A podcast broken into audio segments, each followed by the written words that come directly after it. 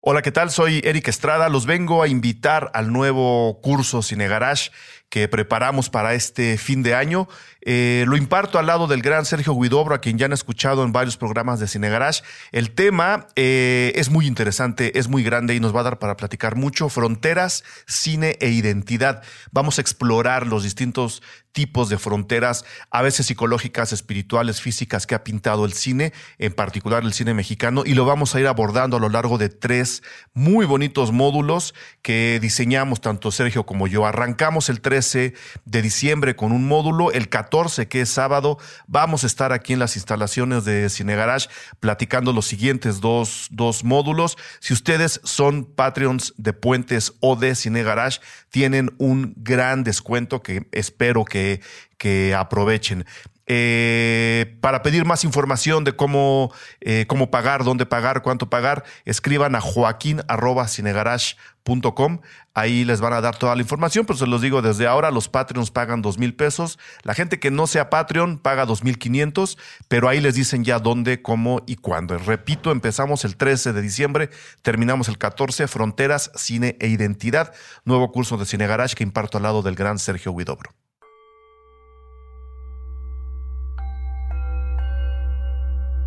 Películas perfectas, esa es una película perfecta. Perfecta. El final es perfecto, el personaje es perfecto, las situaciones. La puedo ver y ver y ver. Soy como los niños, así que me cestan los diálogos. Lars and, the, Real, girl. ¿Sabes también cuál tienes que ver? Así te lo suplico. Está en Netflix, se llama Hombres al Agua. Ajá, sí, sí. ¿Ya la viste? Sí, la vi, la vi, la vi. ¿Ya la viste? Sí, sí, francesa, ¿No te pareció maravillosa? No me encantó. Ay, ¿cómo puede ser posible? no me digas eso. la amé con locura y compasión. No les creí que ganaran el campeonato. Ay, qué poco. Pero tú no viste, y yo creo que es mejor. ¿Qué?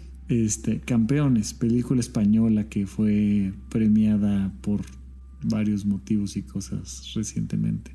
¿Estás grabando ya esto? Ajá. Digo, no. y me encanta él. Ajá. ¿Pero no. quieres que esto fuera más útil o vamos bien? ¿Vamos bien? No, no, no vamos bien. sí. Tus estándares de utilidad son diferentes a los míos. Yo soy muy vago. Probablemente la gran mayoría de mi público no sabe con quién estoy hablando y eso está divertido. Algunas personas sí te deben de reconocer, pero... Eso está muy divertido. Te digo que el anonimato tiene su onda. El anonimato tiene su onda, sí, exacto. Bueno, entonces... Eh, pero podemos platicar. Podemos hacer un concurso. Mira, hoy estoy muy creativa. Estoy pensando solo en así en, tu en tu proyecto de tu multiplicidad de fans. Ajá. Podemos hacer un concurso. Adivine con quién está hablando Rafa. Eso estaría Y damos pistas, y damos pistas. Pero está divertido. A ver, sígueme contando, te interrumpí. De que cuando te descubren. Ajá, y entonces la gente le empieza a gustar el podcast y se arranca desde el episodio 1. No es verdad. Entonces entran a puentes.mx, diagonal supracortical, episodio 1 y se agarran 1, 2, 3, 4, 5, 6, 7, hasta el 170. Yo tengo que decir algo antes de que descubran quién soy. Admiro a tus fans. Qué disciplina de escuchar programa 1 hasta donde vas ahora. Y luego, la verdad, la verdad, no sé si a ti te pasa, pero hay podcasts que no son tan afortunados. Y luego se los chutan con toda y la disciplina que deberían. Eso es muy admirable de alguien que, sí, ¿no? sí, que tiene justo disciplina. Eso, disciplina. Sí, sí, sí, sí. Sí, recientemente me ha pasado que un, un, par de episodios no quedaron del todo bien. Ajá. Y la gente, de todas maneras, estoicamente los escucha a todos. Uy, te digo, o sea, eso requiere aplausos. aplausos para el público. Pero bueno, ¿y qué pistas darías para que hagamos nuestro concurso de adivine con quién está hablando. No, está, está, divertido que hagamos nuestras tonterías. De adivine con quién está hablando. Pero ¿qué pistas daríamos para que no sea tan balcón? Es que no, o sea, yo, yo creo que ya con lo que con lo que has dicho ha sido como un tanto más que suficiente, pero no, porque yo ya no estoy tan vigente en puentes. ¿Qué digo? Yo siempre yo siempre argumenté que no deberías de haber tenido invitados nunca. Ay, ¿no te gustaban mis invitados? ¿Te aburrían? Nada más cuando iba yo. Eso es egocentrismo puro. ¿Algún problema de narcisismo por aquí? No, ¿verdad? No, no, no, no, creo. Ay, no, sí, si alguna vez me dijiste, oye, este programa me gustó mucho, Ah, no, sí, muchos programas me gustaban mucho y mi, favorito siempre es... ¿Dónde sales tú? sí, porque iba yo, pero la construcción del personaje, cómo ah, construir un personaje siempre me encantaba. Fíjate que ese programa lo disfruté mucho cuando lo, cuando lo fui armando. Ajá. Porque una de las cosas que más trabajo cuestan al escribir un, una obra de teatro, un, una película, un corto, lo que tú quieras, es la construcción de un personaje. Porque justo tiene que ser un personaje, eh, y hace rato hablábamos de, Joker, que es otra cosa, esa parte, que viene como una adaptación de un cómic ya tienes como una base. Pero cuando creas un personaje de la nada, de la nada, es como jugar a ser Dios, ¿sabes? O sea, ¿cómo lo quieres? ¿Lo quieres alto, chiquito, guapo, feo? ¿Lo quieres este sumamente inteligente, lo quieres medio tonto, lo quieres miedo, o sea, pero para poder hacer eso hay reglas también. Entonces hay un cuestionario que te pregunta cosas como cuál fue su última vez que lloró, cuál, o sea, está bien padre porque hay como diferentes metodologías para construir un personaje y yo mezclo de todas. Ok. A mí lo que me gusta mucho de eso de, crear un personaje, que lo llevo como a otra parte, es que las personas deberían de descubrirse, creo yo, como personajes. Entonces, este mismo cuestionario del que me estás diciendo es una manera de descubrirse uno mismo genial. O sea, dime tres preguntas que te acuerdas del cuestionario. Pues mira, va desde lo más sencillo como nombre. Nombre. O sea, desde, desde, que le pones el nombre a tu personaje, sabes que ahí tiene mucho que ver, o sea, el nombre es algo súper importante para Sí, claro. Eh, si un día, por favor, si hacen esto, háganlo con mucho cuidado, pero si un día en serio te quieres despertar y que digas, quiero que mi alarma de verdad me despierte, ¿sabes qué tienes que hacer? No. Grabas, ya ves que ahora pues puedes poner en, un despertador tu voz, eh, Ay, una grabación como esta, y entonces en tu caso, bueno, no más bien en el mío. Sí, porque no puedes decir mi nombre. bueno, bueno, puedo decir que me llamo Petunia, como hace rato Petunia está bien. Petunia por el momento. Sí, sí, pero en mi caso, yo grabaría una pequeña, un pequeño segmento que dijera, Rafael, despierta. Ay, oye, despierta, Rafael. Rafael, despierta. Y entonces el, tu nombre, imagínate que fuera cargado de intensidad y entonces llega a las partes más básicas de tu cerebro y te despierta y te puedes despertar bastante angustiado. Por eso digo, si hacen esto, háganlo con, mucha con mucha precaución, pero alguna ocasión lo intenté, es una cosa intensísima, te duermes normal, te pones la alarma tal y de repente escuchar, Rafael, despierta. Ay, no, no, no, no. Es súper angustiante. Y eso lo aprendí pasando por neurología, porque una manera de evaluar qué tan, lo voy a decir así, qué tan en coma está alguien, no sería técnicamente correcto, porque si está en coma, está en coma y no va a no te puede, ajá. Pero, o sea, qué tan cerca está de llegar a, a un estado de coma. Una manera es preguntar, oye, ¿cómo se llama? Se llama Petunia. Petunia despierta, Petunia despierta. Porque ese nombre tiene el poder de hacerte despertar. Es una señal de alarma. Y entonces, simplemente el saber que tu personaje se llama de cierta manera o que tú te llamas de cierta manera. Claro, el nombre, el nombre tiene algo, o sea, mucha gente cree que es como broma cuando te dicen no le pongas el nombre de alguien muerto, por ponerte un ejemplo, ¿no? Por ponerte un ejemplo. Sí, sí, sí, sí. Porque al final estás, o sea, cuando alguien te llama por tu nombre, está evocando una imagen, está evocando una presencia. O sea, esto medio toca con lo místico, ¿sabes? O sea, por eso este asunto de. Hace poco ya no te conté hace rato que estábamos viendo minerales y hoy, hoy nos enamoramos. Ajá.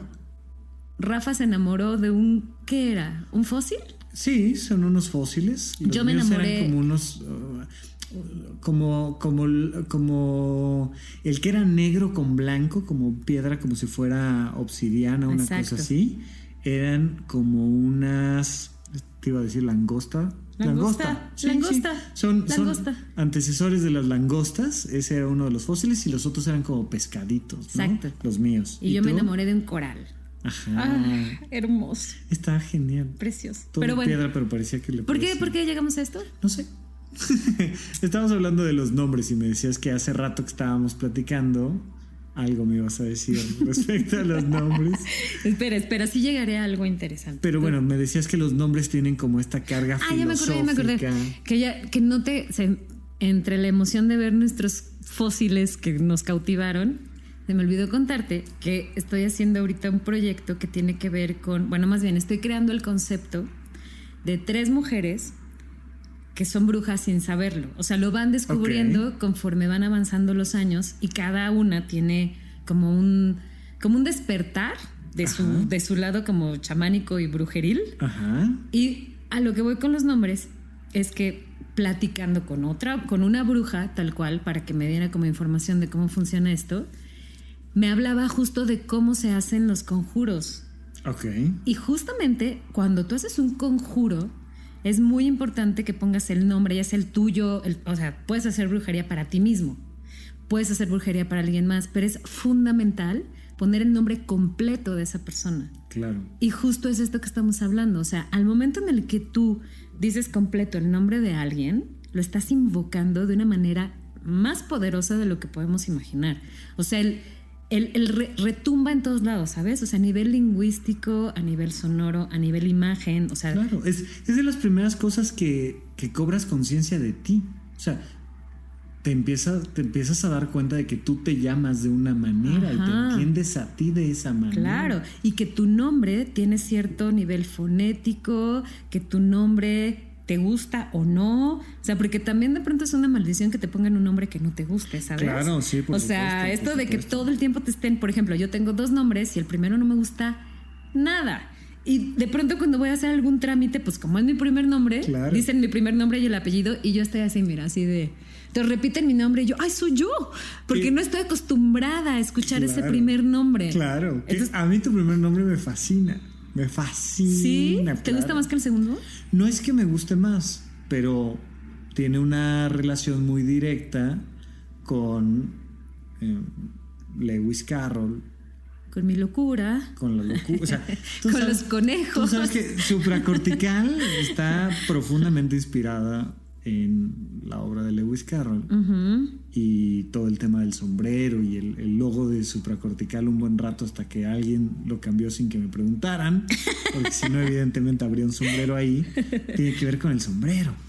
Entonces, este, pues ese, ese, la primera vez que me enteré que te llamas así, yo dije, ¿cómo? ¿Pero por qué? Es una pista de para que sepan más o menos cómo me llamo. Fíjate, es curioso porque otra que probablemente la gente que sabe quién eres no sabe que te llamas No, obviamente no, porque siempre, siempre oculto ese nombre porque siempre me ha causado conflicto. Pero si solo me llamara o sea, si solo tuviera ese nombre, tal vez no tendría tanto conflicto. O sea, el, juntar dos es como que digo. Claro. ¿Para qué te ponen dos nombres? O sea, a mí, a mí me parece un poco. Mm, inútil, o sea, a menos de que a lo mejor, lo que decíamos, que a lo mejor no te gusta tu nombre, lo puedes sustituir por el segundo. Claro.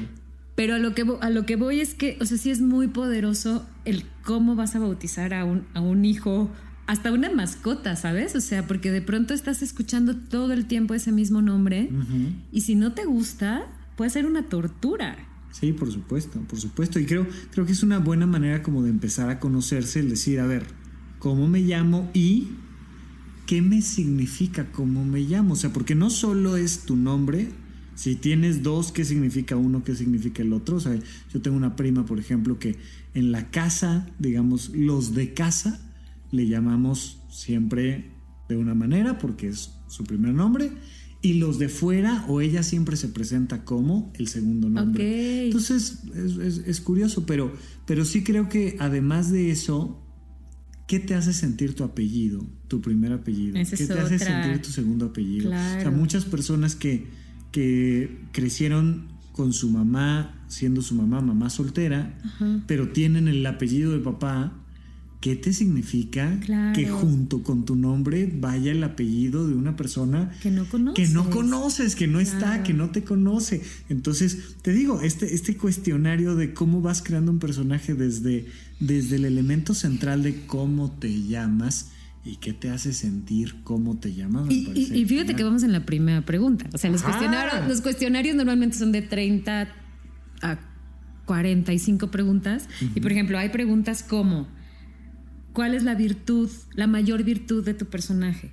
¿Cuál es el peor defecto de tu personaje? Y, obviamente, me acuerdo que cuando hice ese programa, tú dijiste, eh, estaría bueno que de pronto alguien más platicamos tú y yo y me dijiste que se aplicara este mismo cuestionario a alguien. Y cuando, o sea, cuando yo me pregunto, ¿no? ¿Cuál es mi peor defecto? Es así como por, orden alfabético, por año de aparición. Claro, y además. Pero es muy interesante echarte un clavado a ti mismo y ser honesto. ¿Cuál es tu peor defecto? Que al final de cuentas tiene mucho que ver con tu propia percepción, tu propia escala de valores, porque a lo mejor tu peor defecto para muchas personas puede ser tu mayor virtud. claro. Por ejemplo, una persona que se quejaba mucho de su peor virtud era Marilyn Monroe. Decía, es que no soporto ya que absolutamente en cualquier lugar donde me paro me ven como un objeto sexual. Claro. Y es que es tan virtuosamente hermosa su mayor virtud del personaje, que ella lo, lo puede considerar. Una maldición. una maldición, porque además venía, pues, como muchísimas personas con una historia de abuso, etcétera. Una vida muy complicada. Muy complicada. Que además, justo, justo lo que acabas de decir es muy interesante porque suena a cliché, pero ¿cuántas mujeres no entienden que una belleza puede ser también una maldición? Sí. O sea, hay mujeres que de pronto dicen, de verdad, no está padre que todo el mundo me acose, que todo el mundo quiera algo de mí. Es que quiero que me traten normal. Justo, justo hoy estaba leyendo un libro de, creo que te he hablado de de Jorge Barbuengoitia, que es uno de mis héroes este, de literatura mexicana. Y es un, lo estoy acabando, se llama La Ley de Herodes. La he leído como tres veces, son puros cuentos. Y el último cuento, que es en el que voy, está contando la historia de una mujer que se llamaba Blanca, que la que la describían con los muslos más perfectos del universo y casi súper bonita, ¿no? Pero que justamente estaba harta de que todo el mundo se la quería llevar a la cama. Y él se la liga diciéndole, pues ni estás tan guapa, ¿eh? La verdad es que, pues no, tus muslos están bien, pero pues, he visto mejores. Este, me dice, yo intentaba, narra en primera persona, ¿no? Dice, yo intentaba no verla porque es que está preciosa, pero yo decía, no, ni estás tan guapa, la verdad no, te deberías de maquillar porque sin maquillaje te ves muy mal. Se veía preciosa sin una gota de maquillaje. pero él intentaba ligársela haciendo todo lo opuesto de lo que ella estaba harta, ¿no? Entonces, un poco sí, lo que tú dices, el defecto de alguien puede ser virtud para otro, pues sí. ¿Sabes? Digo. O la virtud que uno cree que tiene puede ser la maldición para todos los demás, ¿no? De pronto uno puede decir, uy, soy encantadora. Y los demás dicen, hay mucha gente que lo cree. Hay mucha gente. ¿Segura? Sí, por supuesto. Eh, sí, es, es muy interesante que una persona te diga qué considera como su mayor virtud y que considera como su mayor defecto, porque no necesariamente, es más bien, necesariamente no es algo objetivo. Claro. ¿Qué diría Hitler de cuál es su peor defecto? Claro. ¿Qué diría Gandhi? De cuál Así, ¿qué diría Hitler? Soy un poquito intolerante. Fíjate que a veces exagero. Tengo un poquito de problemas con esto de las razas de las personas. Soy levemente intolerante, pero por lo demás soy un genio. Claro que. Porque si lo ves, claro, como dices tú, de pronto cualquiera podría pensar que fue un genio. Muchos lo ven como un genio. Sí, por supuesto. Una o sea, digo, una capacidad discursiva de persuasión. Eh, imagínate mover masas a ese nivel. Lo mismo que Gandhi, el lado de obscuridad. Ahora, creo que todas las personas, todas, tienen un lado de obscuridad y de luz. Todas. Hitler seguramente tuvo algo bueno, algo bueno, y, y, Gandhi tuvo algo que no estaba tan padre. O sea, eso es también cuando construyes un personaje que le tienes que poner una balanza. Tu personaje no puede ser siempre bueno. Bueno, bueno, bueno, porque es aburrido, soso. O sea, las personas somos complejas y en el grado de la complejidad es lo atractivo de una persona. O sea, la complejidad luego algunos la confunden con soy complejo de soy caprichoso, no es lo mismo. O sea, ser complejo es ser contradictorio. O sea, de pronto tienes un Hitler, ¿no? Que... Y es bien feo encontrarse con una persona que no tiene nada de complejidad. ¿Las hay? Yo no creo que las haya. Pues yo, creo que fingen que no tienen complejidad, pero yo no creo que no haya nadie complejo. Yo creo que se. O sea, una persona puede hacerse muy simple.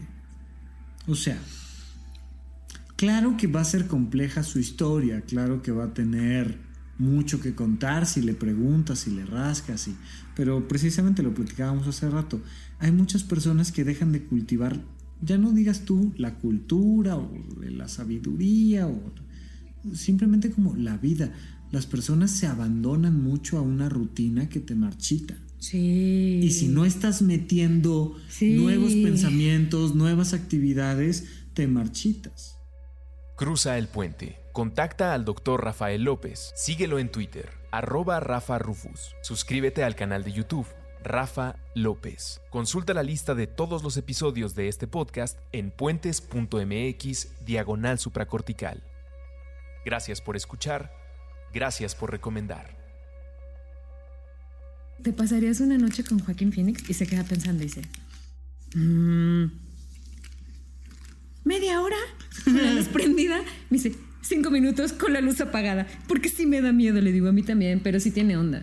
Es que tiene, o sea, Joaquín Phoenix como persona tiene sus temitas. Todos los del mundo. Pues imagínate, el hermano suicidado. Se suicidó, ¿no? River Phoenix, que era su hermano. Sí. O sea, tampoco lo ha tenido como tan fácil. Pero bueno. Me parece un tipo súper interesante. Además que tenga esta cicatriz, el paladar de paladar hendido, tiene como toda la onda. Sabes que yo no, no lo tenía como muy presente. O sea. Ah, yo sí. Siempre me ha parecido un gran actor. ¿En qué? ¿Cómo que en qué? ¿En qué trabajos? Gladiador, ¿viste Gladiador? Vi Gladiador, pero fíjate que. ¿Estás grabando ya? Estamos en.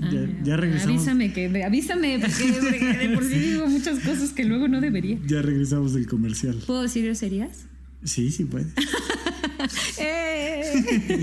Fíjate que es curioso, yo, yo solo las digo en escena, única y exclusiva. ¿En escena? Sí, o sea, si estoy dando una conferencia, meto groserías. Pero es el único lugar en el planeta en el que. ¿Y por qué ahí sí? No sé. El otro día. Digo, no me estoy este, haciéndole al tonto, ni tampoco es porque las vaya. Digo, si se me antoja, las digo, pero no. Normalmente sí. no tengo mucha, mucho problema con esto del lenguaje. Es que son ricas, ¿sabes? Un día también leía un estudio que decía que las personas que dicen más groserías son personas más honestas. Diandres. Entonces me dio mucha felicidad. Dije, sí, sí lo soy, sí lo soy. Además se siente rico. Yo las uso como un recurso teatral. O sea, mantener despierto a un público en el teatro, pues requiere un esfuerzo teatral. Entonces, en el podcast asumo que hay alguien que me quiere así como escuchar con mucha atención, pero en el teatro se requiere un poco más de, de viveza, de, de vivacidad y entonces ahí las meto como parte de un recurso, pero yo en mi vida no las uso normalmente. Ay, se siente tan rico maldecir. Se siente tan rico. Sí. a mí sí me gusta, es como natural, como que no lo puedo evitar. Además, luego me da risa cuando la gente combina groserías.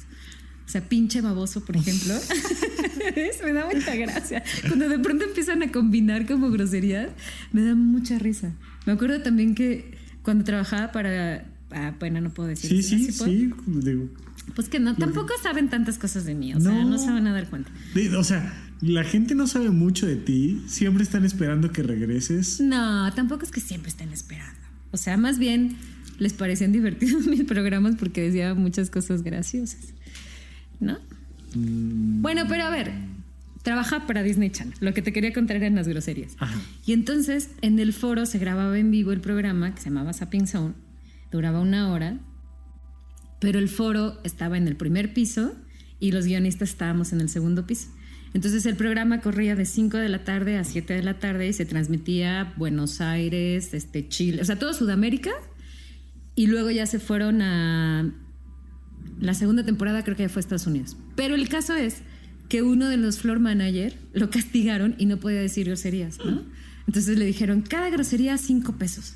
Bueno, y entonces le decían, bueno, puedes decir groserías, pero leves, como menso, baboso, tonto, ¿no? Ah. Entonces me daba mucha risa porque realmente le costaba mucho trabajo no decirlas y entonces de repente era, fulanito de tal, eres un menso, ¿no? Y entonces yo me moría de la risa porque decía, este dice las groserías más elaboradas, lo castigaron durante una semana y tú lo oías decir tonto, baboso, menso, era como de primaria y me causaba tanta gracia y luego las combinaba. Entonces, menso tarado, ¿no? Para que fueran un poco más que Tuviera un poquito más de sí, más, más de ímpetu. Y entonces cuando pensaba yo en eso decía, es muy curioso cuando escuchas groserías combinadas.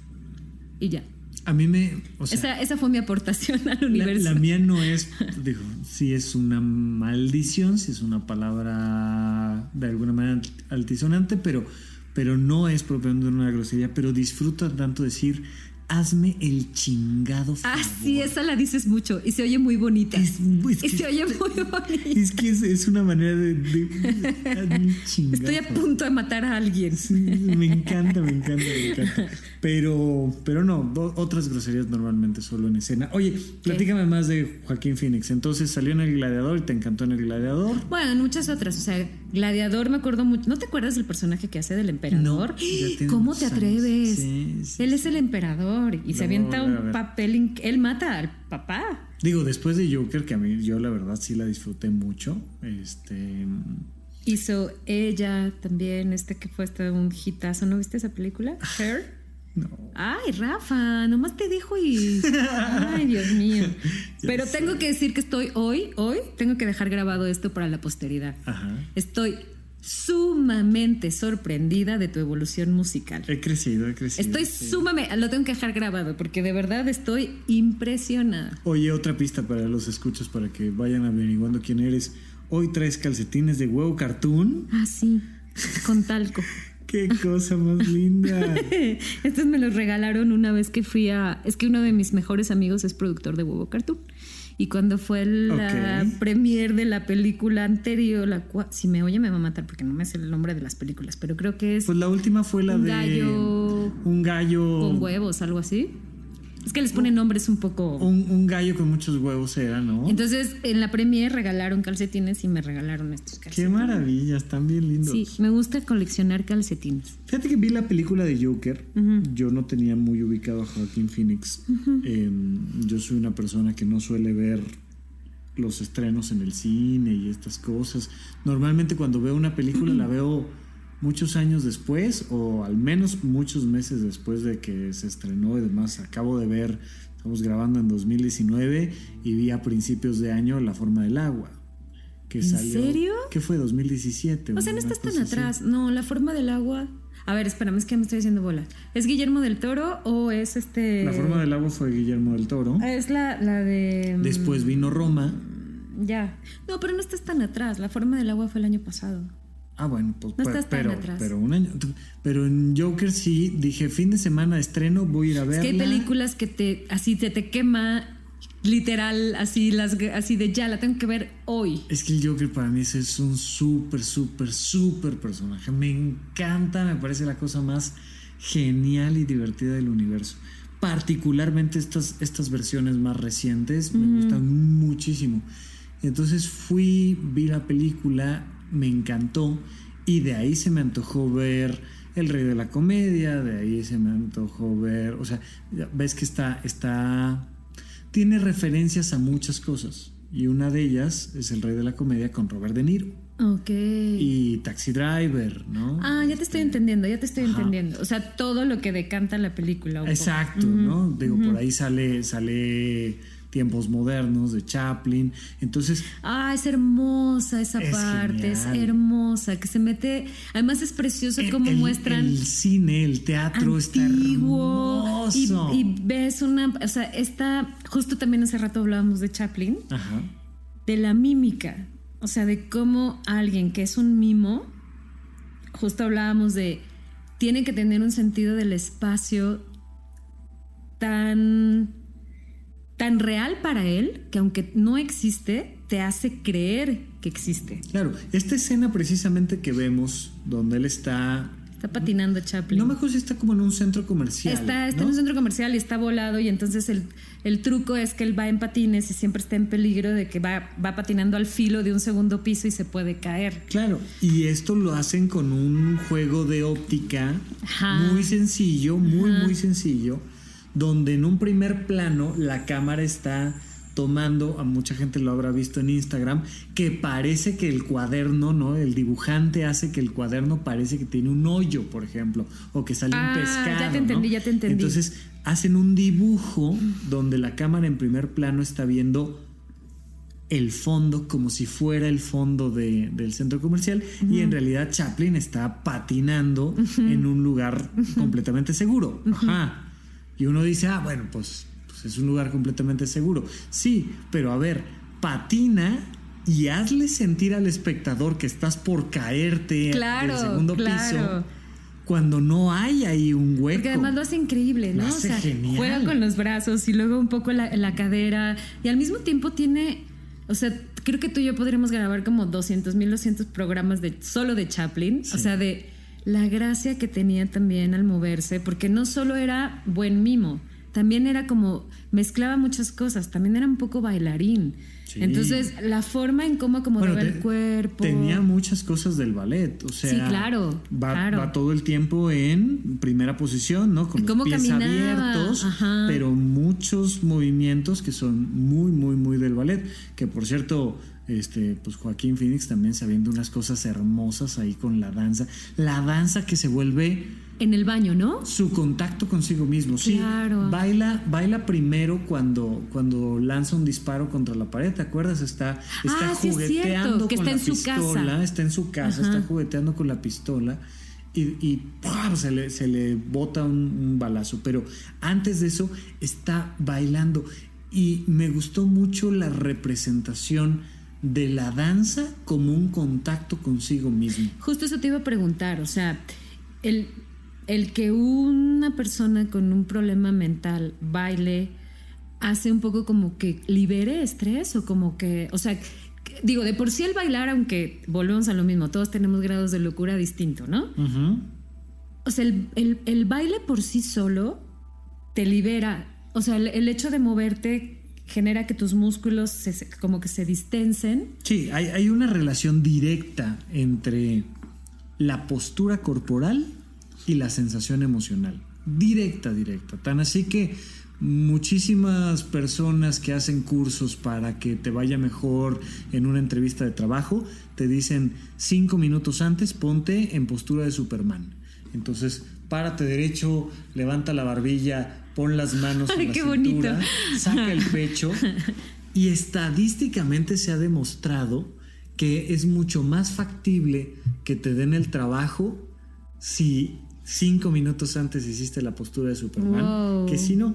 César Millán dice que un perro que tiene miedo va a bajar las orejas, meter la cabeza, meter la, cola, y tiene miedo. Dice, si tú le quieres quitar el miedo a un perro, no le tienes que decir, ya chiquito, mi amor, y acariciarle el lomo. Le sacas la cola de entre las patas y le acaricias de abajo. Para que levante la cara. Para que levante la, cabeza y entonces levanta la cabeza, levanta la cola y se le quita el miedo. Oh. Hay una relación directa entre el cuerpo y las emociones. Entonces, bailar es una manera de expresar y es una manera de, romper los, los, problemas de salud mental, sobre todo ansiedad, pero también depresión, también enojo, también obsesiones y muchas cosas, lo que hacen es que engarrotan el cuerpo. Mm. Si tú piensas en alguien deprimido, piensas en alguien tirado en un sillón, en posición fetal, eh, tirado de lado, y el empezar a mover el cuerpo puede ser una terapia importante. De hecho, fíjate que una de mi... Vamos por vino. Ándele pues. Ahorita voy por vino. Bueno, pero antes, una de mis terapeutas que me... He tenido tres terapeutas en mi vida que literal, literal, me han rescatado del hoyo, literal. Y la primera se llama Lilia Bustamante, yo llegué con ella cuando yo tenía 24 años y me acuerdo perfecto que un día me dijo, quiero que te levantes, veas hacia el techo, levantes los brazos y en esta posición, con los brazos eh, estirados, ¿no? Y con la cabeza al techo, repite, estoy deprimida. Y me empezó a dar risa, ¿sabes? O sea, primero le dije, no puedo. O sea, estaba así, yo le decía, es que no puedo. Y me decía, dime, estoy deprimida y yo este, estoy deprimida con la cabeza hacia... Y me decía, cuando te sientas mal y cuando sientas que justo esto, ¿no? Que no puedes como salir de tu casa o que estás teniendo como un ataque como de me siento del carajo, ve al techo, párate súper derecha, con la cabeza hacia el techo, las manos arriba y repítete, estoy deprimido. Genuinamente es muy difícil. Porque justamente es proporcional a lo que tú dices, la expresión corporal dice todo. O sea, simple y sencillamente cuando uno va caminando, ¿no? De pronto te das cuenta, esto, esto también lo decía mucho mi abuela, me decía, lo importante de una mujer no es la ropa que trae puesta ni el peinado que trae puesto es el garbo. Ella le llamaba el garbo, ¿no? Me decía, el garbo es párate derecha, camina con seguridad y camina con paso firme. Eso es tener garbo. Puedes salir en pijama y si tienes eso, tienes todo. Sí. Entonces, es otra vez, ¿no? O sea, la postura, cómo va, qué dice tu cuerpo. Entonces, cuando la primera vez que Joaquín Phoenix en su personaje, bueno, tiene este evento que tú dices en su casa, pero luego en el metro, cuando ya mata a dos personas. Sí, y, va huyendo y huyendo se encierra en un baño público. Y llega ahí y empieza a bailar, pero además, ahí es cuando te digo que conecto con el personaje de sentir compasión, al mismo tiempo sentir como mucha tristeza por él, al mismo tiempo también sentir como admiración. Y estaba viendo un, un video donde el director explica que esa escena no estaba guionada así la escena era que él entraba al baño y tenía un diálogo con el espejo, pero era un diálogo verbal. Y que Joaquín Phoenix le dijo, oye, ¿me dejas hacer un experimento? Porque yo creo que esa es también la riqueza de un actor que puede aportar.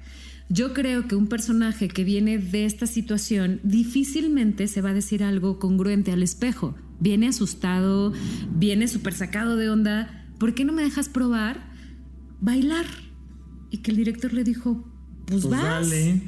Y entonces pues él escogió la pista, le pusieron la canción y justo todos estos movimientos como mucho de pues y son movimientos bien curiosos porque son muy dancísticos, son muy graciosos, pero son también muy quebrados. Me refiero a eh, no, no tiene una línea. En el ballet te marcan mucho que estés presentando siempre, le llaman la línea. Es decir, que tu brazo se vea largo, largo, largo, largo, en una línea muy armónica.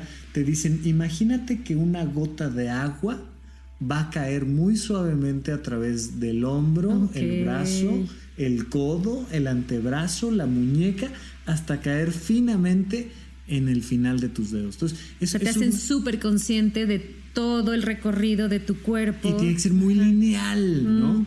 Y Joaquín Phoenix es rompe la línea todo el tiempo. Entonces, estas costillas salidas que tiene con el abdomen delgado y entonces la espalda la quiebra de una manera. Entonces, es muy contrastante porque es muy armónico el movimiento, muy gracioso. Hace, unos, hace unas pasadas con, con la punta del pie súper lindas, pero todo el tiempo ves líneas rotas, líneas rotas, líneas mm. rotas y me encanta, pero ahí en el baile se está encontrando consigo mismo. Vamos a hacer una pausa para que te sirva yo una copa de vino. Eh.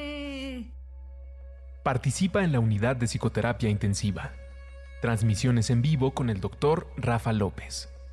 Suscríbete al canal de YouTube. Rafa López. Unidad de psicoterapia intensiva.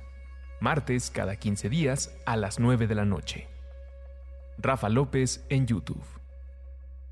Oye. ¿Qué? ¿Qué? ¿Qué quieres? ¿Qué te gustó? Mande. De la evolución del personaje como personaje del Joker. A ver, ¿me repite la pregunta, doctor? Sí, el, personaje va evolucionando. Lo ¿Ya estás grabando en un punto, ya estamos, ah. ya estamos de regreso con las copas. Salud.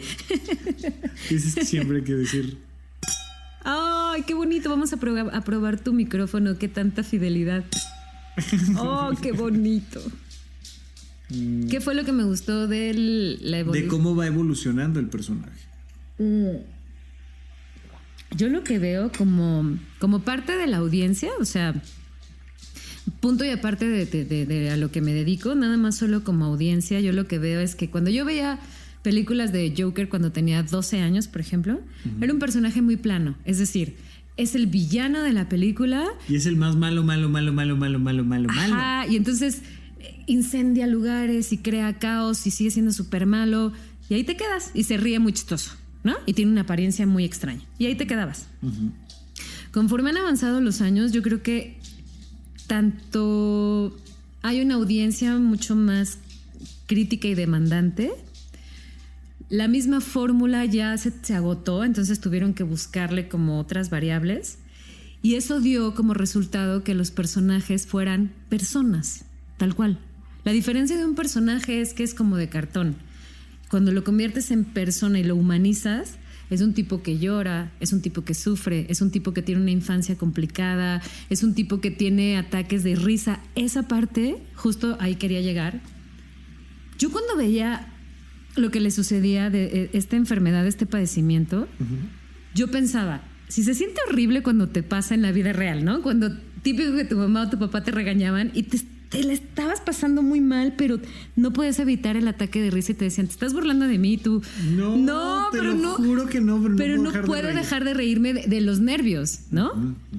Si te metías en líos con, esa, con ese pequeño ataque de, de crisis, ahora imagínate cuando no lo puedes controlar en el metro, en la calle, en una entrevista de trabajo, debe de ser realmente algo, o sea, es una maldición, ¿sabes? Porque no puedes controlar reírte, pero esa risa no es, no es placentera. Además que, tiene como implicaciones sociales tan duras, es decir, la risa... ¿Te estás burlando de mí? Ajá, y, es, y es sumamente profundo que alguien se esté burlando de ti y entonces ¿por qué te ríes? Si no nos estamos riendo los demás, ¿tú por qué te ríes? Y es súper duro. Mm, la enfermedad que le han atribuido a estas risas del Joker de, Joaquín Phoenix se conocen como crisis gelásticas, que son básicamente crisis convulsivas que hacen que te rías. Se, activa la parte de manera automática de tu cerebro que, hace que convulsión, bueno, que con una convulsión hace que te rías y em, es completamente diferente a otra, otro trastorno que te voy a platicar, pero pero que pasa algo parecido, que es el síndrome Tourette. Ah, ese sí lo conozco. Son tics, es, es algo que viene del espectro del trastorno obsesivo compulsivo, donde no, no puedes no hacerlo, pero no es como en las crisis elásticas una crisis convulsiva, que es del mundo de la neurología, esto es del mundo de la psiquiatría, y no puedes no ser grosero, por ejemplo, que son Clásicamente así está descrito el síndrome Tourette, aunque los tics pueden ser complejos y pueden ser de muchas formas, pero imagínate que en cualquier lugar, pues resulta que empiezas a decir groserías igualmente inmotivadas. Entonces es muy duro, es, muy, muy, muy, muy, muy, muy duro para una persona que vive eso porque lo afecta socialmente. No, y también justo por eso te decía que ahora la complejidad del personaje se ha vuelto mucho más rica porque te porque ahora tiene una razón que se ríe así, ¿sabes? O sea, cuando yo era niña, yo decía, pues el güey se ríe así porque está medio loquito. Tampoco me puse a explorar mucho sobre cómics en ese momento, ¿no? Alguien que sí sepa me va a decir, claro que se explicó desde el principio, yo no era tan clavada en eso. Pero ahora sin saber, o sea, sin irme a un cómic, Sí, te, te, explican en unas pocas escenas algo muy interesante. Te explican algo que el tipo de alguna manera está, eh, voy a poner entre comillas esta palabra, está condenado a ser un freak. Cuando lo mencionan constantemente, ¿no? Eres un freak, eres un freak. Y yo de pronto me pregunto, hoy, creo que así como todos estamos locos, todos somos freak. O sea, hay algo en todas las personas que nos convierten en un freak. O sea, posiblemente uno lo ve más con apariencia de alguien, ¿no? O sea, alguien que es como, no sé, muy exótico para vestir, lo puedes llamar freak, pero en realidad creo que todos tenemos algo de freak. Y freak es algo raro, ¿no? Y es también una paradoja, porque todos queremos de alguna manera ser raros y ser diferentes, pero cuando asumes que hay un precio que pagar por ser raro, ya no está tan padre, ¿sabes? O sea, claro. el ser raro tiene un precio, tiene una factura, o sea, no es tan fácil decir, ay, bueno, tal chava o tal es raro. Hay una connotación ahí como de que eres un poco alineado a ciertas cosas, eres un poco marginado ante ciertas cosas porque no encajas con el común denominador. Y el no encajar tiene un precio. vuelvo, vuelvo a esta, esta frase que me encanta de Gis, eh, monero mexicano, que dice, la normalidad es un efecto óptico de la distancia. es una maravilla. o sea, dice, tú acércatele lo suficiente a alguien. Claro, nadie es normal. Y le vas a empezar a ver las cosas más raras y extrañas habidas y por haber. perrito. Es que deben de saber que tenemos. Este podcast es completamente atípico. También hay dos perros aquí alrededor. 100%. Logan, al que estoy acariciando ahorita, que es un cocker un poco ansioso sí. y que pide atención todo el tiempo. Todo el tiempo. ¿Quieres hablar al micrófono, Logan? ¿Quieres decir algo? ¿Quieres decir algo? ¿Quieres decir algo? Ladra. Hace rato estabas ladrando todo el tiempo. Ay, no, qué barbaridad. no, pero creo que hay una diferencia entre, o sea, evidentemente lo que tú dices tiene como su raíz ahí cuando, cuando hablamos de intolerancia, cuando hablamos, ¿no? De ser, ser raro te convierte en no encajar con, el común denominador. Pero creo que a lo que tú te refieres, no sé si va por ahí, es un poco como también al prejuicio, ¿sabes? O sea, este asunto de, a mí me parece muy alarmante y grave, o sea, de verdad muy grave, que cada vez hay más problemas, intolerancia racial, intolerancia ideológica, intolerancia de credo, pero al mismo tiempo tenemos esta paradoja de cada vez hay más diversidad de todo y cada vez hay más intolerancia ante todo. Claro. Entonces, o sea, es imposible frenar eso, ¿sabes? Porque la diversidad ahora es de lo que tú quieras, o sea, creo que el mundo ya es imposible parar la cruza de razas, ¿no? O sea, México en concreto, hay un montón de personas del Congo, de Sudáfrica, y somos los más racistas en este país. No puedes evitar que se empiece a hacer otro mestizaje de gente de África con mexicanos. ¿Cómo frenas eso? ¿Cómo frenas gente coreana con un suizo, eh, ¿sabes? Mm. Y al mismo tiempo hay cada vez más intolerancia de, no, no, no, guácala porque es de tal color, ¿no? Y la paradoja es, y esto va a seguir creciendo, porque la migración está cada vez más fuerte y es imposible que la gente que migra no se reproduzca. Sí, por supuesto. Es lo más humano. decían mis maestros de medicina que las enfermedades viajan más rápido por cama que por avión. Seguro. y los idiomas también. se aprenden mejor en la cama que en la escuela. Entonces, de pronto pensar como en este asunto de es cada vez más intolerante esta sociedad, que eso también se muestra mucho en el Joker, ¿no? O sea, se avienta total muchos discursos donde acusa con toda la razón cómo no quieren que sea yo así cuando socialmente todo el mundo me pisa, todo el mundo me ignora, hay una presión social afuera que yo no puedo contener porque mi nivel de vulnerabilidad y de sensibilidad es más alto que los de afuera, porque esa es otra. Hay personas que somos más sensibles que otras. Entonces, evidentemente el rechazo es muy diferente para alguien que tiene un perfil así claro. que alguien que dice, me importa tres cuartos lo que opines de mí, porque también los hay. Y yo los admiro mucho, mucho. Pero hay personas que les afecta gravemente que no las apruebes. Desde like en, Twitter, desde like en Instagram, la vida... Sí, hay, hay muchas veces que uno no quiere lastimar al otro, ser grosero con el otro, pero pero pues te encuentras con una persona que necesitaba algo más de ti, no se lo diste. Y, en el caso de, del Joker, le pasa, le pasa a Arthur eh, cuando está, digamos, en terapia con la trabajadora social. Dices que no me pelas. Y la otra, o sea, pues, te estoy poniendo atención, pero mira, ahorita te tengo que contar de algo importante, que es que ya no tenemos presupuesto y que esta es nuestra última sesión. Y, y entonces te das cuenta como Arthur dice, en realidad nunca te ha importado nada de lo que te he dicho yo. Claro. No te importo a ti. Y, ella le dice, mira, hay gente allá arriba a la que no le importas ni tú ni yo.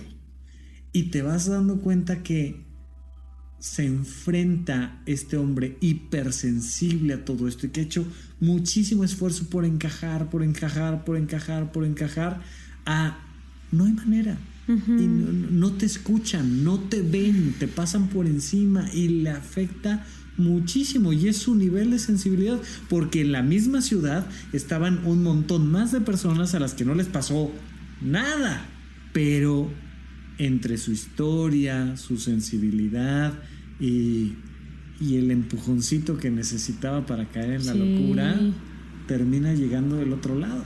Y también sabes que, o sea, hay, una Ahora que dices esa escena, me acuerdo que también me, impactó mucho cuando, cuando justo le dice, no me estás escuchando. Ya te contesté lo que me preguntaste antes y no me estás escuchando. Y justo creo que ese es otro mal que tenemos ahorita socialmente. La gente ya no escucha y no sabe leer, ¿sabes? O sea, no sé si a ti te ha pasado, pero de pronto un mensaje en Twitter, un mensaje en WhatsApp, de pronto te la arman de puedo decir groserías, me dijiste, ¿verdad? Te la arman de pedo y de pronto dices, vuelve a leer el mensaje, por favor. La inmediatez y la rapidez con la que vivimos nos hace pasar encima de los... pero no estás comprendiendo lo que estás leyendo. Tampoco estás escuchando al que te está hablando. Y escuchar creo que es... Alguna vez me dijeron esta frase y me pareció súper bonita. Escuchar es un acto de generosidad. Y sí lo veo así, ¿sabes? Porque de verdad escuchar es, mi atención está sobre ti, estoy escuchando lo que me estás diciendo, comprendo, y si es momento te contesto, y si no, solo te sigo escuchando. Alguien como este güey, como Arthur, ¿no? Que traía todo un bagaje de... Él en realidad nunca tuvo atención para él mismo. Él cuidaba a la mamá. Él se hacía cargo de su mamá. ¿Quién se hacía cargo de él? Nadie. Sí, nadie lo escucha en ningún momento. O sea, eh, vemos como su jefe no lo escucha. Le dice, oye, ¿qué onda con el letrero? Oye, me lo robaron. Sí te, dije, ¿no? O sea, me lo robaron, me lo robaron. por qué te van a robar un letrero? Eh, eh, o lo regresas o lo tienes que pagar. Y dices, es que lo, ves sonreír y dices que no me estás escuchando no lo escuchan sus compañeros, no lo escucha su mamá, no lo escucha el jefe de su mamá, no lo escucha Exacto. nadie. O sea, nadie lo escucha. Y llega hasta este punto donde esta figura paterna sustitutiva que tiene a través de un personaje de la televisión. Porque ah, claro, al final de cuentas. Lo ve como una figura aspiracional. Lo ve como una figura paterna. sí, sí, tienes razón. Literalmente. Y, le dices que tú tampoco me has escuchado. Tú no sabes lo que es vivir allá afuera, lo que es salir. y nadie te escucha. Es muy interesante porque en la psicología te enseñan que escuchar es mirar a alguien. Claro. Una mamá puede estar escuchando a su hijo, pero si no lo voltea a ver, el niño no se siente escuchado. La mirada es importantísima. ¿Quién es el grado de conexión humano. ¿Quién realmente me está volteando a ver y me está escuchando? Que es fundamental. Y me encanta, me encanta cómo vemos que está solo, solo, solo, solo, solo, porque nadie lo escucha. Ahora, Justo hace dos días estaba platicando de esta misma película con un amigo que es productor y me decía, la gente está preocupada porque ahora está como justificado que, que, haya locos así, ¿no? entonces yo le decía, todo, o sea, este discurso es constante, ¿no? De, ay, claro, aplaudes un personaje como esto, entonces estás aprobando que... Y a mí me da un poco de flojera ese discurso porque, por dos razones. Yo creo que el mundo está ahorita en un nivel de completa y lo completa y absoluta locura que no necesitas poner una película para que la gente haga lo que sucede, las masacres que suceden. Claro. O sea, no es necesaria esa película. Y en otro, en otro, como en otro sentido, de pronto digo, ¿por qué está tan mal de pronto acercarse y ponerle el microscopio a un ser humano que tiene este tipo de conflictos mentales y afuera dicen, no, no, no, no, no, está muy mal que tú comprendas a un ser. Yo de pronto digo, ¿por qué no puedes tener estos dos horas o el tiempo que dura la película, no más allá, solo ese tiempo para sentir empatía, claro. compasión? Claro. Y de pronto decir, en cualquier momento, yo puedo estar de ese lado, ¿sabes? Porque la línea entre la cordura y la locura es invisible y todos de alguna manera estamos súper vulnerables a caer de ese lado. Entonces yo de pronto digo, ¿por qué es tan escandaloso para mucha gente decir, es que cuando ven esa película le están incitando a la gente que, ay, por favor, o sea, ¿creen que como está la situación necesitamos hacer algo así? Y, esto es algo que, quiero platicar contigo. Ahorita te voy a dar como mi, mi explicación a, a esto que estás preguntando, pero tú eres guionista. A mí me llama mucho la atención cómo hoy en día las redes sociales y como este imaginario colectivo pretenden que un guionista solo puede escribir de algo edulcorado, políticamente correcto. Claro, claro, claro. Algún día tú y yo platicábamos de un poco esto del, del, acto de escribir y de crear un personaje y demás. Y me decías, ok, imagínate cómo matarías a tu, personaje, cosa que a mí la verdad de principio me hizo mucho ruido, o sea, nunca me había o sea, nunca me había puesto a pensar en matar a un personaje, pero es una de las tareas iniciales básicas que tienen como para escribir personajes, escribir historias. La gente se muere y hay que escribir de que la gente se muere. ¿Qué, ¿Qué piensas tú, sientes tú respecto a esta idea de, no, es que si escribes sobre un robo, estás incitando al robo. Si escribes sobre un asesinato, estás incitando al asesinato. Si escribes sobre infidelidad, estás incitando a la infidelidad. ¿Qué pasa desde tu perspectiva con estos tiempos modernos? Yo, mira, yo la verdad soy de la idea de un escritor un poco es como, tiene que ser flexible, bueno, al menos esa es mi perspectiva creo que como escritor debes de tener una mente tan flexible que de pronto tú puedas, porque te conviertes un poco en el personaje, o sea, el momento en el que tú escribes es un poco como la función de un actor, pero no te ven en escena, o sea, cuando tú estás dialogando un personaje, tú eres ese personaje. Y lloras como ese personaje y te involucras como ese personaje.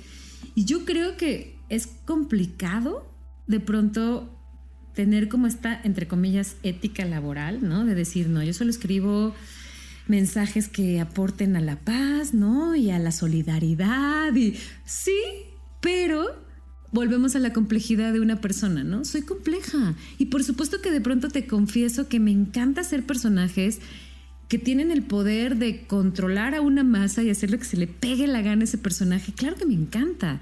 Yo creo que más bien es un hacer el personaje que te toque hacer y escribir de la circunstancia que te toque escribir con responsabilidad, es decir, los diálogos que pongas ahí, evidentemente va tu firma de por medio y que lo puedas sostener, pero yo no le tengo miedo como a escribir un asesino, un robo, porque, insisto, yo creo que la gente es lo suficientemente inteligente como para ver algo y decir, está padre, es una, es un, es una pieza de trabajo, de arte, yo tomo de ahí lo que me funciona y lo que no lo desecho. Es que eso no lo puedes evitar, porque sucede en la literatura, sucede en la arquitectura, o sea, sucede en las artes en general, te provocan una emoción.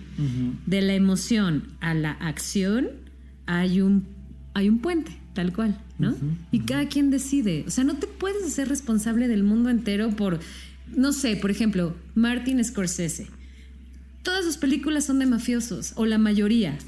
Yo no creo que él como director diga, no, no voy a escribir películas de mafiosos porque le doy ideas a la gente de cómo. Imagínate. y, digo, es, muy claro. Entonces, Shakespeare promueve el suicidio, por ejemplo. ¿No? O sea. si te pones muy ortodoxo. Romeo y Julieta tenían 12 y 14 años, ¿no? Depende de la versión que, leas de, de Shakespeare. Pero son dos niños de 12 y 14 años que se ven dos veces la tercera vez que se ven, uno está muerto y el otro está por suicidarse. O sea, es una Y entonces, claro, es que mm, prohibido Shakespeare, o prohibido el Quijote, o prohibido. Es que tendríamos que prohibirlo. Por ejemplo, también. ¿Te acuerdas cuando se, hizo todo un escándalo por esta película de, de. película. Esta obra literaria de Nabokov de Lolita? También fue un escándalo, así como un hombre de 50 años pero eso ha pasado históricamente, desde los griegos, desde, o sea, a eso voy, ¿sabes? De pronto como que la moral en turno, sí. La moral en turno se escandaliza por ciertas cosas, ¿no? O sea, afuera están matando a personas por el hecho de tener un color de piel que te molesta y entonces no hay tanta bronca. Pero si sale una película en donde a un loco se le está justificando es ¡Ah! paren las máquinas, ¿no? Entonces yo de pronto ahí es cuando digo, ¿cuál es, o sea, que alguien me explique cuál es la moral en turno. Sí, ¿dónde está la escala de valores realmente? No, cuando de pronto yo no sé si la gente no se asusta cuando ve las noticias de mataron a no sé cuántos migrantes solo por ser guatemaltecos, salvadoreños, solo por eso. ¿Y eso no les parece que inspira a otras personas a hacerlo? Sí. me explico? Sí, sí, sí, tal cual. Eh, eh, a mi parecer, como sociedad todavía somos extremadamente infantiles y uno de los signos fundamentales del pensamiento infantil es la incapacidad para matizar. Mm. Entonces, mm. las cosas son o blancas o negras. Cuando eres un niño, y de hecho es mi recomendación para los papás que tienen un niño de seis meses, un año, cinco años de edad, enséñales que las cosas son sí o no. No van a entender matices. No les puedes decir sí, pero al rato. Un niño de tres años no entiende sí, pero al rato. Entiende no. Pero conforme va creciendo, va entendiendo matices. Oye, una mamá que se robó un pan del supermercado para alimentar a sus hijos, ¿es buena o es mala?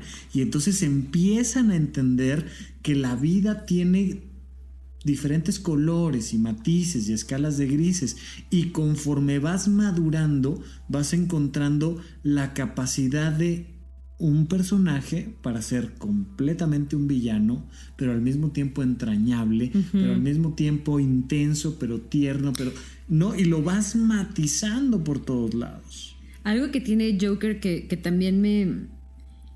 Hace mucho yo no veía una película que me asustara tal cual. O sea, porque las películas como de terror son efectistas y entonces, ¿no? Sale la cabeza volando. Sí, ¿no? que también me asustan, pero, pero... Pero es diferente. Pero es diferente. Es, esta, este, este, esta caja de muñeco de tarán, tarán, tarán, Sabes que va a brincar, pero como no sabes exactamente en qué momento cuando brinca, te asombra más que te aterroriza. A mí, a mí particularmente, en esta película, el personaje de Joaquín Phoenix, que me parece extraordinario, hay momentos en que me asusta mucho, mucho. O sea, de pronto lo ves cuando ya empieza como a transformarse y empieza a entender que es querido por los demás. O sea, por ejemplo, esta... Eso es fascinante. Cuando va, pasando en un taxi un hombre con la máscara de, payaso, del guasón y él se da cuenta de que está creando un...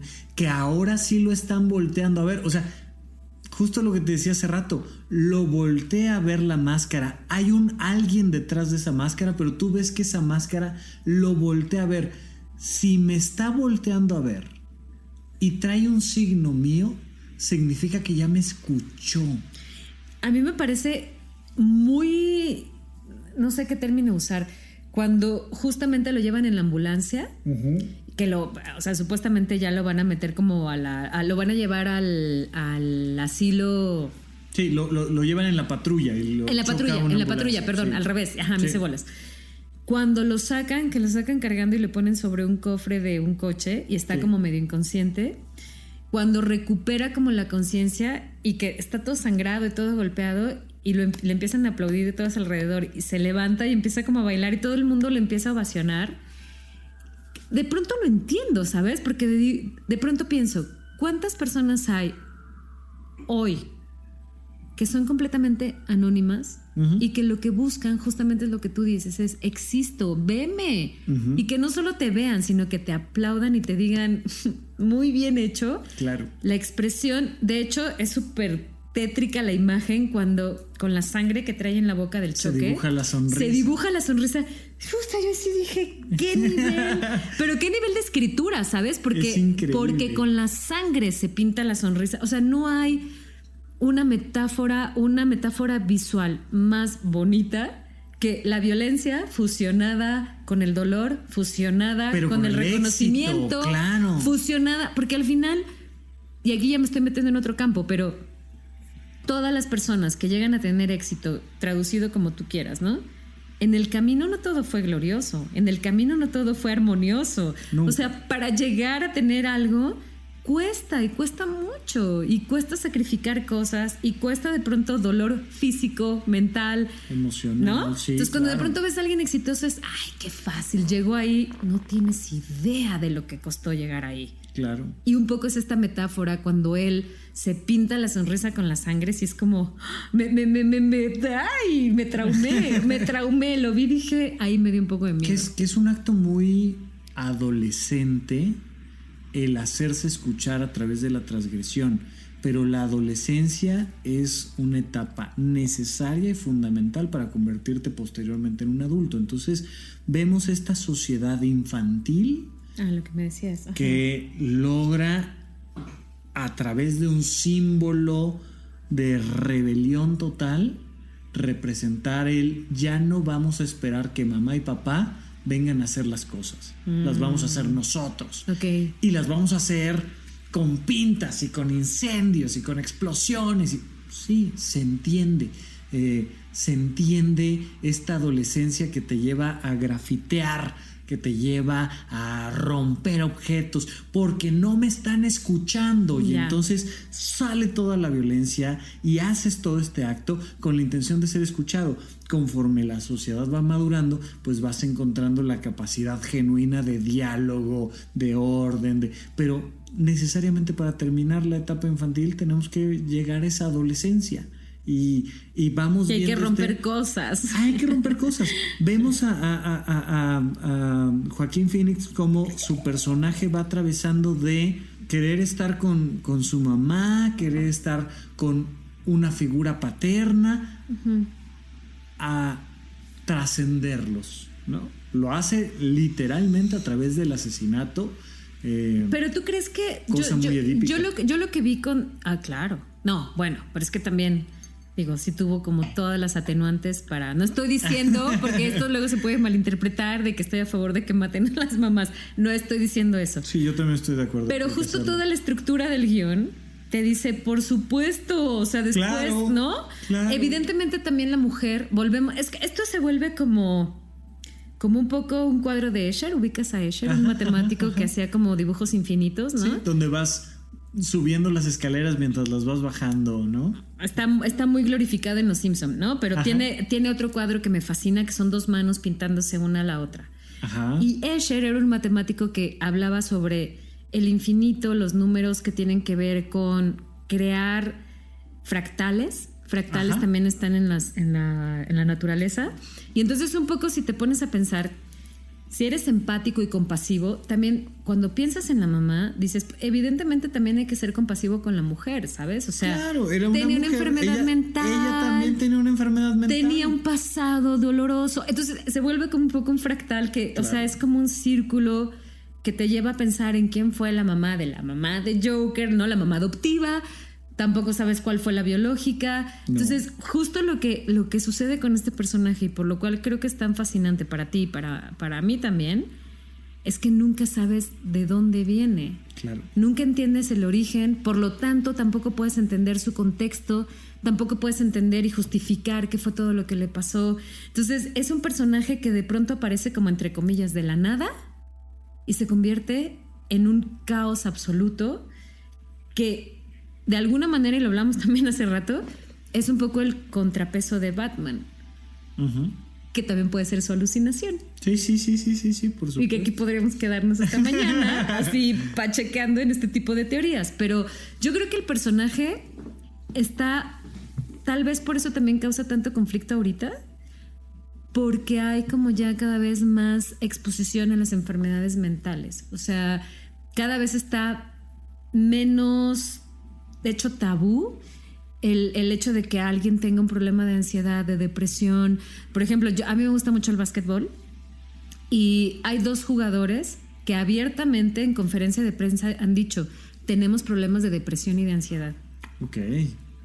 Y no queremos que nos vean raros. Uno se retiró un tiempo de una temporada y dijo, es que no puedo conmigo, no puedo. O sea, la presión de estar en un equipo que es muy famoso mi nombre y todo lo que todo lo que representa que yo sea un buen jugador me juega en contra en este momento y tengo niveles de depresión que no quiero salir de mi cuarto porque tengo ataques de pánico. Pero lo dijo en una conferencia y dijo, "Quiero que todo el mundo sepa de esto, porque si tú como chavito que tiene 14, 15 años y me admiras y tienes un problema similar, que no te dé pena." Yo también tengo ansiedad, yo también tengo depresión, tengo ataques de, de, pronto de paranoia y creo que el normalizar las enfermedades mentales a esta sociedad doble moralina también le causa un poco de terror, ¿sabes? Claro, sí, por supuesto, por supuesto. Todos tenemos que estar bien y todos tenemos que ser felices y todos tenemos que estar contentos. Y además esta, estas estructuras muy, muy, muy simplistas del éxito, de decir, es que si crees en ti mismo y te esfuerzas vas a tener éxito y cuando tengas éxito vas a ser súper feliz. Y es de, sí, o sea, sí está padre que te esfuerces, sí está padre que si eres famoso lo disfrutes, y, pero hay muchas personas con éxito laboral, con éxito económico, con una familia, con hijos, con un auto, con que tienen depresión, que tienen ansiedad. Y entonces la pregunta es, oye, ¿y qué es entonces la felicidad? ¿Y cómo se alcanza? Porque siempre me han dicho que si voy a ser un basquetbolista famoso, entonces voy a ser feliz. Feliz, claro. claro, no. porque tengo dinero, porque tengo toda la gente viéndome, porque tengo reconocimiento, porque tengo fama. Y la verdad es que eso no te garantiza nada. Nada. O sea, cuando de pronto dices, pues al final todos somos humanos, estamos hechos de lo mismo y la química de nuestro cuerpo de pronto nos puede hacer bromas bastante de mal gusto. O sea, yo creo que todos hemos pasado por algún momento de... Yo nunca he tenido una sensación más desesperante que tener un ataque de ansiedad. O sea... Es una cosa horrible. Yo de verdad te juro que la primera vez que lo experimenté, pensé que me había hecho algo daño, me había hecho algo que comí que me había hecho daño. Sí porque el corazón se me empezó a acelerar, me dolía el estómago, no podía respirar bien. Y yo decía, ¿pero qué comí que seguro me causó una alergia? Claro. Y cuando hablé con un amigo que tenía ataques de ansiedad tiro por viaje, me dijo, bienvenida a mi planeta. Esto se llama ataque de ansiedad. Le dije, güey, es para aventarte de un balcón. Claro. Es horrible. No estás contento parado, sentado, acostado, en compañía, solo, encerrado en el baño, este, es espantoso sentir que te quieres morir, literal. Y que de pronto tienes que buscar como diferentes alternativas, ya sea meditar, correr, gritar, bailar tres horas, tomar ansiolíticos, fumar marihuana, ¿sabes? O sea, yo nunca había sentido algo tan feo como un ataque de ansiedad. Y por lo que me dijo mi terapeuta, no fue de lo peor. Y aún así, me fue muy mal. Por supuesto. Y siempre hay alguien que juzga, ¿no? Y siempre hay alguien cuyo juicio viene disfrazado de opinión, viene disfrazado de una recomendación, pero siempre hay quien opina. Decía un maestro mío que, que por eso la gente tiene sexo en privado, porque si lo hiciera en público, los, los demás darían su opinión. no, no, no, es que vas muy rápido, vas muy lento, vas muy para arriba, vas muy para abajo. O sea, mejor no abrirle la puerta a los demás para que ah, opinen. Está muy divertido eso. Porque si tú llegas y dices, es que a mí me dan ataques de pánico y a mí lo que me sirve para sentirme mejor es esto, siempre es de no. ¿Y por qué eso?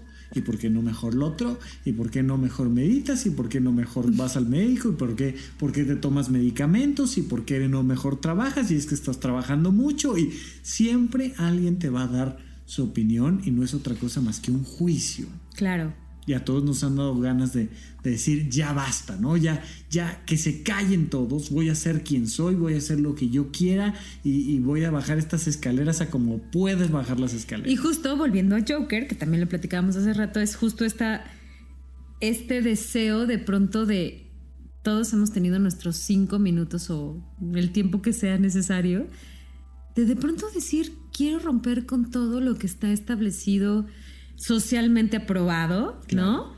Y de pronto decir, de verdad, todos se pueden ir al carajo en este momento y ser completamente anárquicos. Es una figura que siempre ha sido muy admirada y muy romántica. O sea, por eso también luego se cuestionan, ¿no? Cuando dicen, pero ¿por qué las series de narcos tienen tanto éxito? No debería de ser, debería de darnos vergüenza ver eso, ¿no? Por supuesto que hay una figura aspiracional en alguien que viene de un sector, de una, una población muy castigada, económicamente, socialmente. Son gente que viene de un nivel de marginación fuerte y que de pronto tienen un poder, no solo económico. El poder es más sobre las personas. Es, si tú no haces lo que yo quiero, te mato. Si no, a tu familia. ¿Cómo ves? Claro. ¿No? Y no tengo un gramo de compasión por ti evidentemente da miedo. Pero cuando uno está en una situación límite, de pronto dice, hmm, ¿por qué no tengo ese poder?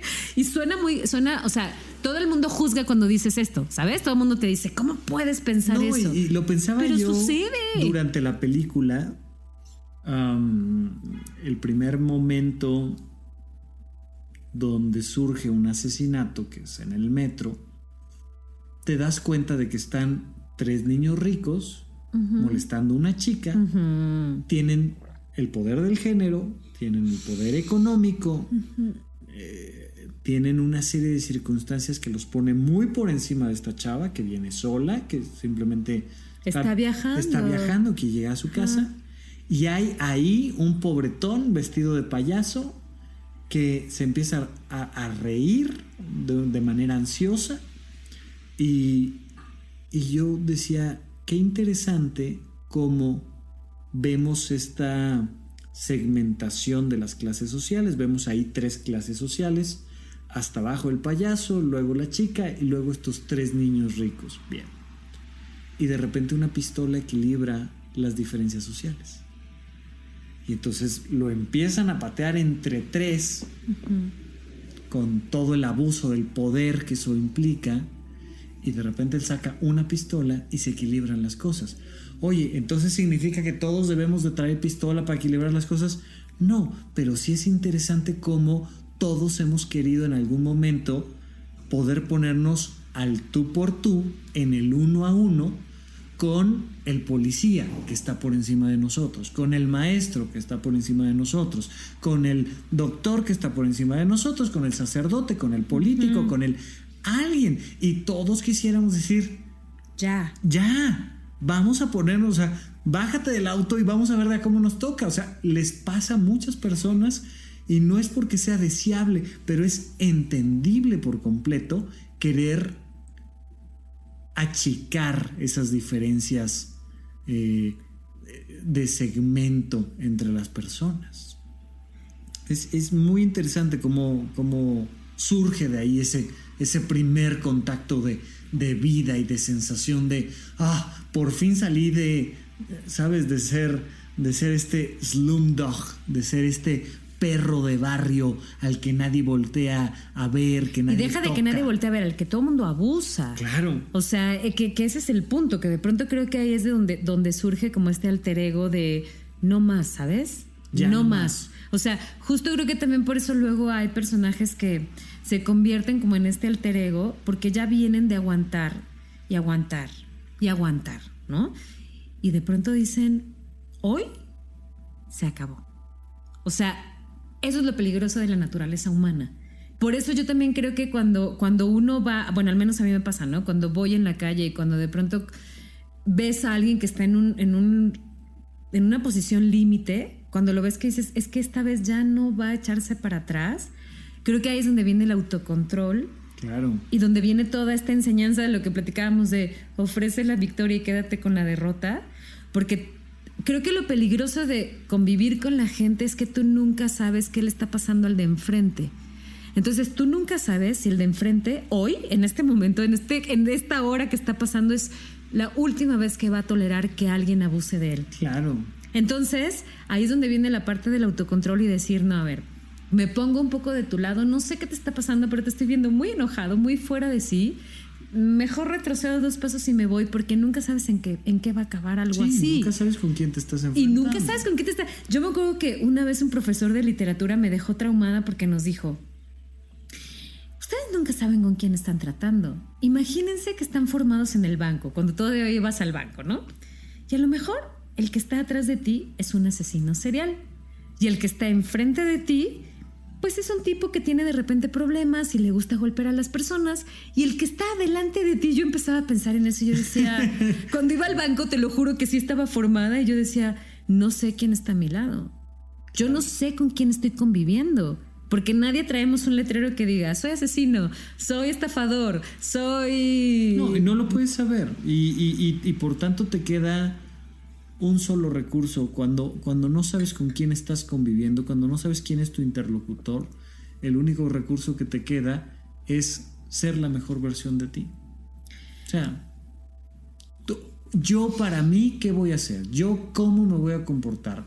porque no puedo responsabilizarme del de enfrente. Claro. Me tengo que responsabilizar de mí, y cómo trato yo a los demás y cuál es mi escala de valores y, ¿no? Que, que es algo que me parece terrible de, de, de, nuestros tiempos, que todos queremos que el de enfrente se comporte de cierta manera. Claro. Que todos queremos que el de enfrente me trate de tal manera. Y claro. hay que darle la vuelta a ese proceso y decir, a ver, lo único que puedo hacer es controlar quién soy yo y cómo me relaciono yo con los demás, cuál va a ser mi escala de valores, cuál va a ser mi relación con los demás, cuál va a ser mi manera de entender el mundo, el cosmos, el universo, yo qué voy a dar a los demás y punto, ¿no? Oye, mm, muchísimas gracias. No sé cuánto tiempo va en esto, ya no sé ni. Creo que ya, así el que esté escuchando ya debe de estar aburridísimo. no, yo, yo, estoy seguro de que no. Eh, no se pierdan eh, los episodios que hemos hecho. Esto es una vacilada, en verdad. Eh, Petunia y yo. ¿Qué onda? ¿Les decimos al final quién eres o más bien lo dejamos ahí? En, en, incógnito. Es tu programa, así es que tú di. Yo la verdad es que prefiero dejarlo en incógnito. bueno. por ahí encontrarán algunos episodios muy interesantes, pero yo creo que de las cosas más padres que hemos grabado tú y yo las grabamos más bien en tu eh, programa que está en puentes.mx? Pues tal vez porque, porque tenía que ver más con películas, lo que estamos hablando ahorita de Joker y esto, pero, pero si algún día quieres usarme de objeto de estudio para tu programa, creo que puedo ser bastante útil. Pues muchas gracias a la gente que nos acompañó. Eh, yo creo que vamos a hacer una, una edición del programa para que quede un poquito más corto, no porque... Porque creo que esto lleva dos horas. No, porque nada de lo que hayas dicho no haya sido súper interesante, pero... ¿Cuánto fue de programa? No tengo idea porque no, no está midiendo esto, el tiempo, pero muchas gracias por acompañarme, por grabar conmigo. pues estamos estrenando tu micrófono, esa es la razón. O sea, en realidad esto ni siquiera está... Yo que les quiero confesar, quería hacer un podcast que se, llama, podcast que se llamara Podcast de las Cosas Inútiles. Pero Rafa, como siempre está pensando en dominar al mundo, sí, aproveché. se le ocurrió hacer esto que según él, según él, ojalá para ustedes sea útil. trancazo. No, no, no. Para ustedes sea útil e interesante. Yo quiero dejar claro que esto era un podcast de cosas inútiles. Yo solo quería estrenar un. Tómale una foto a tu micrófono y, y súbela en tu bitácora. Es que nada más para acabar, les quiero decir que todo esto empezó porque Rafa me presumió que hoy se compró un juguete muy bonito, que es un micrófono que está precioso, que suena increíble y que, y que me estaba presumiendo que tenía algo nuevo y yo le dije, vamos a estrenarlo con un podcast inútil. Entonces, y aquí estamos. y enos aquí con un poco de vino. Y muchísimas gracias a todos por escuchar. Me dio mucho gusto volver a. Pues hace mucho que no hacía esto. Está divertido. Teníamos un rato. La gente siempre ha querido que regreses, pero bueno. Bueno, ya luego les dices quién soy. En el podcast les dices, digo, en, el, en la bitácora les dices quién soy. Ya no, ya no hago bitácoras. Ah, ya no haces bitácora. Entonces, ¿cómo vamos a saber quién soy? Me quitaba mucho tiempo. No sé, yo, yo creo que la gente lo sabe. ¿Sí? Sí. Bueno, les daré una pista. Me pueden encontrar en Puentes, en un programa que se llama Subtexto. Sí que ya, ya está, está archivado pero disponible para todos. Está archivado pero disponible. Y yo particularmente les recomiendo el episodio que hicimos de Lars and the Real Gear. Ajá. Que me encantó. Hicimos ahí un par más. Uno sobre, uno asesinos. sobre asesinos seriales. Otro sobre. Hicimos como tres, ¿no? Hicimos como tres y el mío. Pero el de Lars para mí es mi consentido. Bueno, bueno escúchenlo. Muchísimas gracias a todos por escucharnos y seguimos platicando de esto y otros temas cada viernes en Supracortical. Hasta la próxima. Adiós. Supracortical. Aquí todos estamos locos. Con el doctor Rafael López. Disponible en iTunes, Spotify, Patreon y puentes.mx.